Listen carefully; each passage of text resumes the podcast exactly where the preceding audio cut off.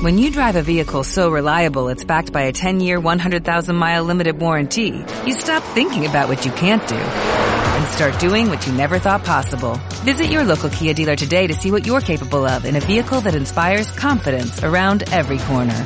Kia, movement that inspires. Call 800-3334-KIA for details. Always drive safely. Limited inventory available. Warranties include 10-year 100,000-mile powertrain and 5-year 60,000-mile basic. Warranties are limited. See retailer for details.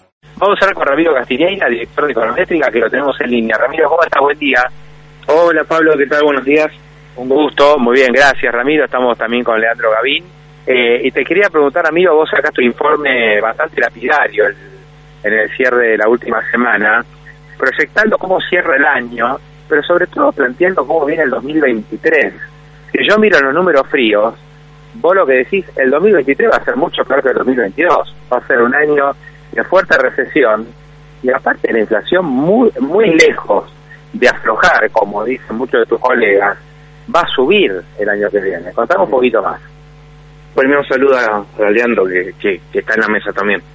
¿Qué te iba a decir? Eh, mira, el 2023, como tal se está encarando, eh, obviamente es, es, un año de, de, un proceso recesivo, de una economía completamente agotado, absolutamente todos sus flujos como para financiarse, o directamente las cajas, porque Argentina ya no tiene flujos.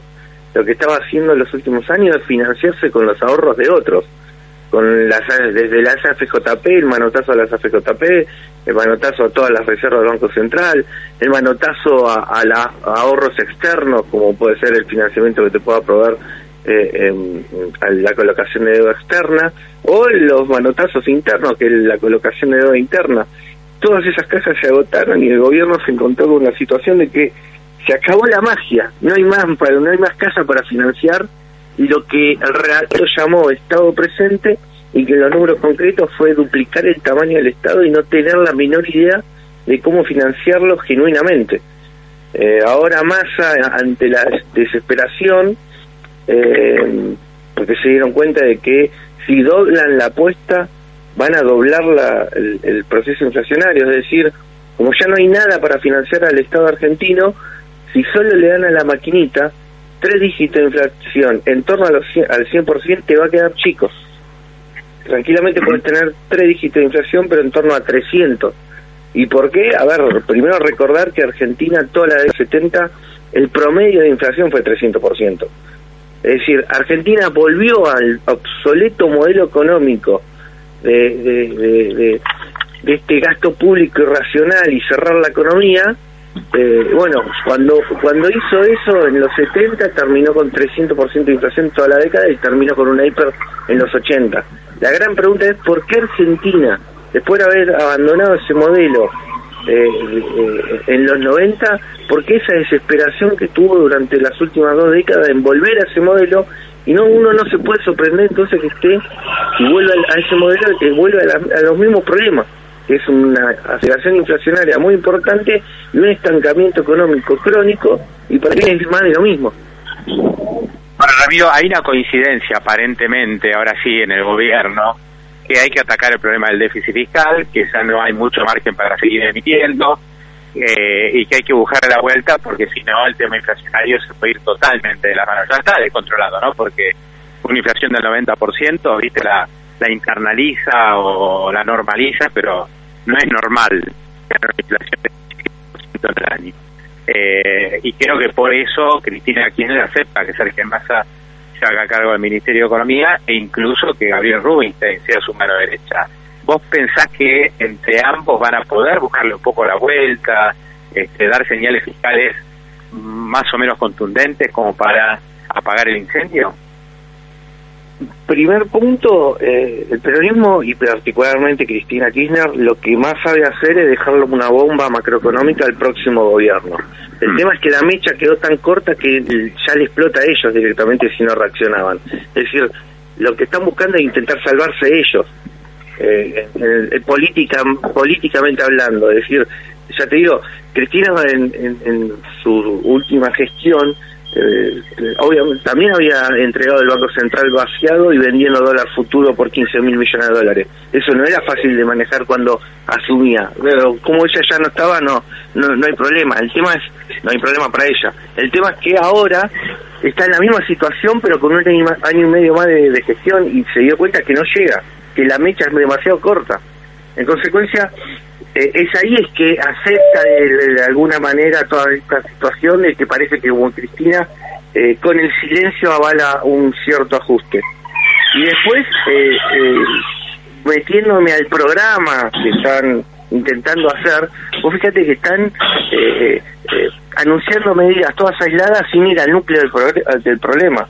El núcleo del problema es que Argentina destruyó por completo el sistema de precios en la economía principalmente al, al desdoblar el, el, mercado cambiario mm, eh, y, ahora quieren eh, eh, devaluar sin devaluar. Es algo llamativo, pero macroeconómicamente ahora quieren devaluar sin devaluar, porque obviamente toda la emisión monetaria dejó el tipo de cambio oficial hiper atrasado, nadie vende dólares al oficial, ni el Banco Central vende dólares oficial, y acá quieren que eh, el sojero regale su trabajo, porque no es, no es más que eso, regale su trabajo a un dólar ridículamente atrasado, que encima tiene desdoblamiento cambiario y encima tiene retenciones. Por eso, cuando vos haces el resultado de eso, es que acá están esperando hacer un artilugio, un alquiler, eh, alguna alguna magia macroeconómica como para que le dé posibilidades a, al sojero eh, de, de liquidar. E imagínate que si lo logran,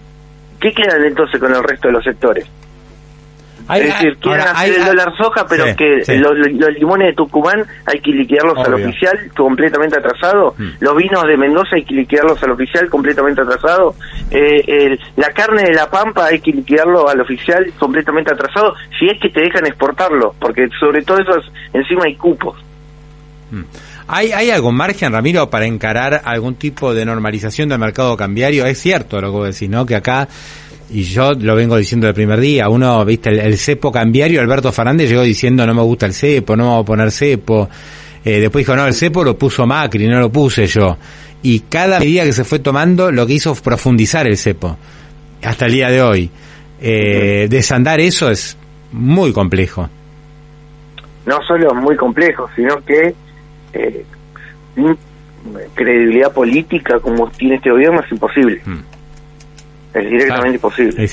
Eh, y después te meto el otro problema que también, eh, que, son las famosas LELIC, que también lo generó este gobierno. Eh, no, cuando Argentina volvió a este modelo obsoleto de restricciones cambiarias, de doblamiento cambiario, mucho gasto público, todo eso viene a la par también de que el Banco Central no solo se coma las reservas, sino también emita estos pasivos remunerados que en su momento, en el 2002, los llamábamos LEVAC, hasta que volaron por el aire en el 2018, y después le cambiamos el nombre y los llamamos LELIC. Es decir, así como destruye el Banco Central eh, distintos signos monetarios, y tuvimos el austral y después tuvimos el peso, también destruye su otro pasivo remunerado, en este caso, que en un momento lo llamamos el LEVAC, ahora lo llamamos LELIX, pero en su momento en los 80 también tenían otro nombre, ¿no? Y ahora voy al punto de que estos pasivos remunerados generan tal deuda dentro del Banco Central que eh, se convierte en no solo un nuevo factor de emisión monetaria, en este momento es el principal factor de emisión monetaria. Estoy hablando de que el Banco Central emite por mes una cantidad equivalente a lo que quiere ahorrarse el gobierno ajustando tarifas en un año. Que son 400 y pico mil eh, millones de pesos. Redondemos en 500 mil millones de pesos. Es decir, todos los meses el Banco Central emite 500 mil millones de pesos para todo el mundo que está en la bicicleta financiera de la famosa LELIC intentándose cubrir de eh, eh, el proceso inflacionario. Sí, que en realidad no lo emite, sino que coloca más deuda. Básicamente. No, eso es, emisión. Hay, mm, hay un, mm concepto dentro de los economistas que se creen que eso no es emisión y eso es, emisión. No me quiero meter técnico, pero créeme de que el proceso inflacionario está en tres dígitos, es que eh, eso no es emisión futura, eso es emisión, punto. Hmm. No, no hay que decir que es emisión futura, porque, el, porque y, y, ¿qué otro ejemplo que no, que, que no es emisión futura y es emisión y tan simple como eso? Es que cuando el Banco Central paga los intereses, todo el mundo ve que eh, los fondos comunes de inversión, el plazo fijo, cada uno tiene más guita en, en, la cuenta. Todo una gran mentira nominal, si querés, porque se emiten los 500 mil millones de pesos y el, el paralelo si sube el, equivalente como para que te puedas comprar la misma cantidad de dólares, pero bueno, el tema es que nominalmente la bola crece. Eh, em, y ya te digo, imagínate ahora si eh, eh, más hablaba, el, ministro de Economía hablaba de poner en caja, ¿no? Después, lo que hace Massa es prometer que el peronismo no va a ser más peronismo. En consecuencia dice que ahora el, peronismo va a poner en caja al, sector público, que no va a emitir más, que las que las tarifas hay que pagarlas, que ya no hay que regalarlas, y que los planes sociales eh, en rigor no era trabajo, así que ahora vamos a buscar eh, planes sociales todo lo que no pregonaron en 20 años lo quieren solucionar en un año y medio sin credibilidad y peleado entre los tres. Al margen de que políticamente suena rarísimo, eh, em, la realidad ya te digo, uno es intentar devaluar, devaluar algo completamente y, em, y dos, las LELIC ya te generan más gasto público que el propio gasto del, del, del gobierno nacional, del que, del que intentan poner en caja desesperadamente, o, no sé si desesperadamente, por lo menos con anuncios, en un año el Banco Central te, te, eh, te emite a velocidades hipersónicas para que todo el mundo esté en, en esta gran bicicleta que armamos como, como sociedad dentro de, de, estas famosas LELIC, porque para que tengan una idea, la mitad de los depósitos en el sistema financiero están en las LELIC, se depositan en las LELIC.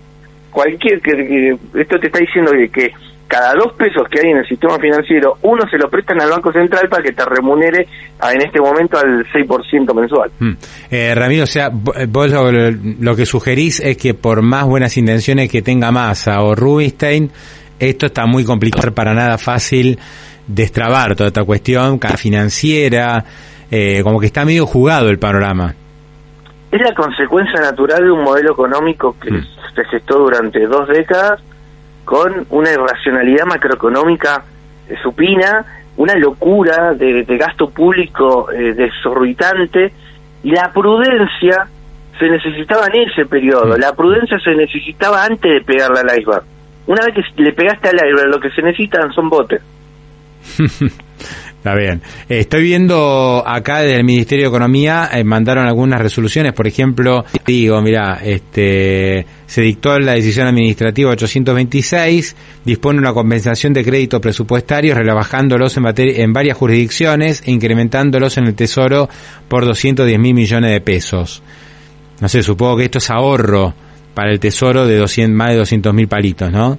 Este, veremos si eso también alcanza, si es efectivamente posible.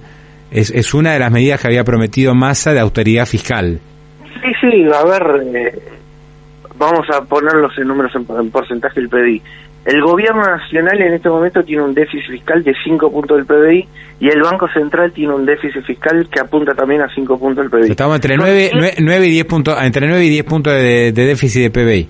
Exactamente, estamos y Massa está hablando de hacer un ajuste más o menos entre un punto te quedan nueve. Hmm.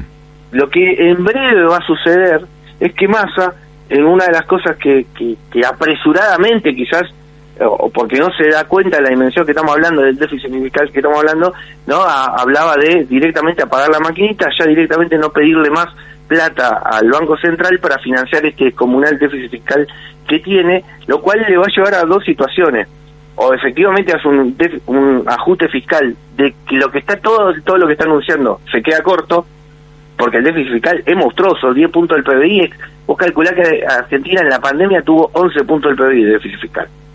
Hoy en este momento tiene 10 entonces decir que estamos viviendo otra vez otra pandemia Argentina tiene una pandemia eterna de gasto público que no lo puede nunca controlar porque el relato presente y la, la necesidad de estar comprando eh, eh, eh, votos con la voluntad de la gente poniéndole el famoso plan platita ya directamente hasta le ponen el nombre el plan platita en el sentido de que eh, le ponen el nombre. Hasta ya nos damos cuenta todo de que esto es gasto público nada más que para comprar votos. Bueno tenés 10 puntos del PBI te estás anunciando un ajuste de un punto del PBI no sé imagínate estás en una ruta venís quinta fondo y viene una rotonda bajaste a cuarta. Igual no te alcanza, hermano, venís muy fuerte. Hmm. Se acaba de conocer otra decisión, Ramiro. Eh, van a disponer del uso de recursos del Fondo de Garantía de Sustentabilidad por 100 mil millones. Eh, se, se, va a entregar un bono y van a usar la plata del Fondo de Garantía de Sustentabilidad para llevar adelante inversiones. Inversiones estratégicas. Eh, veremos. ¿No? Pero son todas alquimias, ¿no? Para ver de dónde sacan algo de plata, qué caja puede manotear. Es como que todo el tiempo tenemos que ver las señales, ¿no? Por un lado tratar de ser austero, por otro lado le coloco un bono al ANSES o al Fondo de Garantía de Sustentabilidad para eh, inyectar plata en el mercado. Está raro todo. Hay que analizarlo todo esto. No, eh, después también de jugar con mucha heterodoxia y, y, ¿no? en la década de los 80, eh, cuando ya estaba todo el, el, periodo del Fonsín ya estaba muy jugado y, y, muy lanzado, también se desesperaron y de repente empezaban a hacer una una prudencia fiscal e incluso se hacían los eh, se hacían los ortodoxos cosas que nunca lo habían hecho eh, eh, y no se alcanzó el tiempo no es decir estuvieron haciendo todo toda su gestión presidencial de otra cosa Claro. y al último minuto el, el, eh, les hacía una ortodoxia justamente porque se veía que la cosa se desmadraba 20 años después, o, eh, vos fíjate que ahora el kirchnerismo, eh, eh, después de pregonar dos décadas enteras para un rumbo, ahora de repente les agarra la desesperación y dicen, eh, cambian, más casi es el requiem del relato, ¿no? Que le pegó absolutamente a todos los muñequitos del relato, le pegó en un Todo, solo discurso. todo, sí. entonces decís, mirá vos, eh, como terminaron casi de la misma manera, ojalá que no terminen también con una viper. Hmm. Ramiro, te gracias eh, por este por esta entrevista en el arranque de la semana. O sea, bien, la semana viene viene movida con anuncios, con temas políticos también dando vuelta, especialmente a judicial y, bueno, esta, este contexto que hay que tenerlo en cuenta. ¿eh? Hay que hay que hay que mirar cuál es el panorama general para entender eh, hasta dónde pueden llegar o no la, la, efectividad de las medidas de masa. Un abrazo, Ramiro, gracias. Abrazo grande. Eh. Hasta luego. What if you could have a career where the opportunities are as vast as our nation, where it's not about mission statements, but a shared mission? At U.S. Customs and Border Protection, we go beyond to protect more than borders, from ship to shore, air to ground, cities to local communities. CBP agents and officers are keeping people safe. Join U.S. Customs and Border Protection and go beyond for something far greater than yourself. Learn more at cbp.gov/careers.